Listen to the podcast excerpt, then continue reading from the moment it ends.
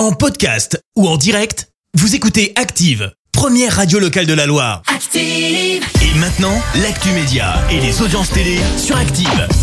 L'actu télé tout de suite avec Clémence Dubois Texero. Comme d'habitude, on débute avec les audiences et c'est France 3 qui a gagné hier soir. Avec le film Crime à Bio qui a rassemblé plus de 5 millions et demi de personnes, ça représente euh, 25% de part d'audience. Euh, Derrière, on retrouve TF1 avec la finale de Colanta la légende. France 2 euh, complète le podium avec affaire conclue. Eh bien, pas de vainqueur de Colanta cette année. Hein. Ah Bah ouais, franchement, on a tous attendu de voir ce que Denis allait nous annoncer. Faut dire qu'on avait été tenu en haleine toute la journée d'hier à coup de révélations du Parisien sur des menaces de grève euh, de Claude et Laurent si on leur donnait pas des pains au chocolat suite à une victoire lors d'une épreuve de confort. Et puis il y a aussi eu cet extrait qui a fuité dans une story Instagram. C'est la faute de tous, les candidats, la faute de tout le monde, à chacun à son échelle. Et ouais, tu entends Claude. Alors est-ce qu'il s'agit, est-ce qu'il réagit, pardon, aux rumeurs de triche dans cette saison Mystère? En attendant, la décision est tombée hier soir en fin d'émission. Denis ne dépouille pas les votes du jury final, même si Claude est arrivé en tête. Il n'y aura donc pas de vainqueur. Conséquence, eh ben les 100 000 euros sont reversés au fond pour Bertrand Camel,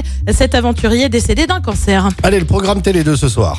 Et bah sur TF1, je te le donne en mille. C'est l'interview d'Emmanuel Macron, bien évidemment. Sur France 2, c'est la série Le Code. Sur France 3, on s'intéresse aux animaux dans le monde de Jamie. Et puis sur M6, on retrouve La France a un incroyable talent. C'est à partir de 21h05. Merci beaucoup Clémence, on se retrouve tout à l'heure. Merci, vous avez écouté Active Radio, la première radio locale de la Loire. Active.